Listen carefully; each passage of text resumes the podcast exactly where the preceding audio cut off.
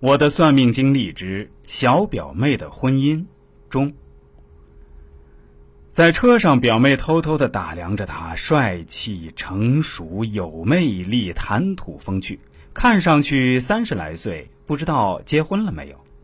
表妹好像长这么大第一次为一个男人如此焦虑。从那以后，两人经常一起看电影、吃饭、爬山、打球。小童是公司的业务经理，所以。以前表妹很少遇到他，就算遇到也没注意到彼此。陷入了爱情的表妹冲昏了头脑，觉得他的一切都是好的，会因为他早上送的一碗面条而感动，也会因为他买的一束花而开心。不久，两人就同居了。表妹住进了他在顺德买的四室两厅的房子里，两人过起了小夫妻的生活。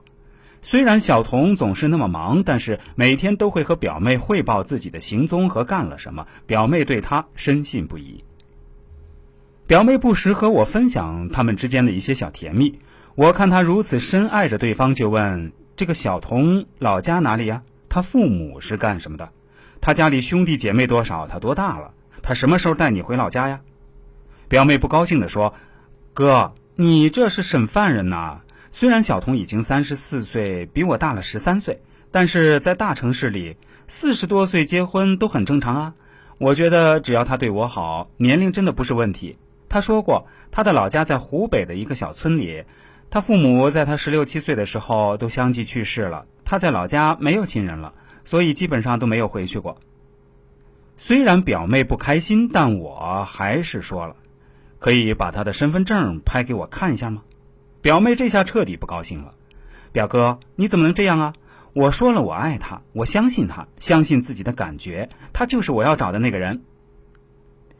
许久没有和我表妹联系之后，在一个午后，高兴的给我发来了语音，他们回来老家了，明天请我和奶奶还有几个亲戚去他家吃饭。第二天，我们到了表姑父家，这个小童确实长得不错。反正看上去很儒雅的样子，说话彬彬有礼，谈吐风趣幽默。但是我发现，只要我的眼睛和他对视上来，他就会赶紧躲开，看向别的地方。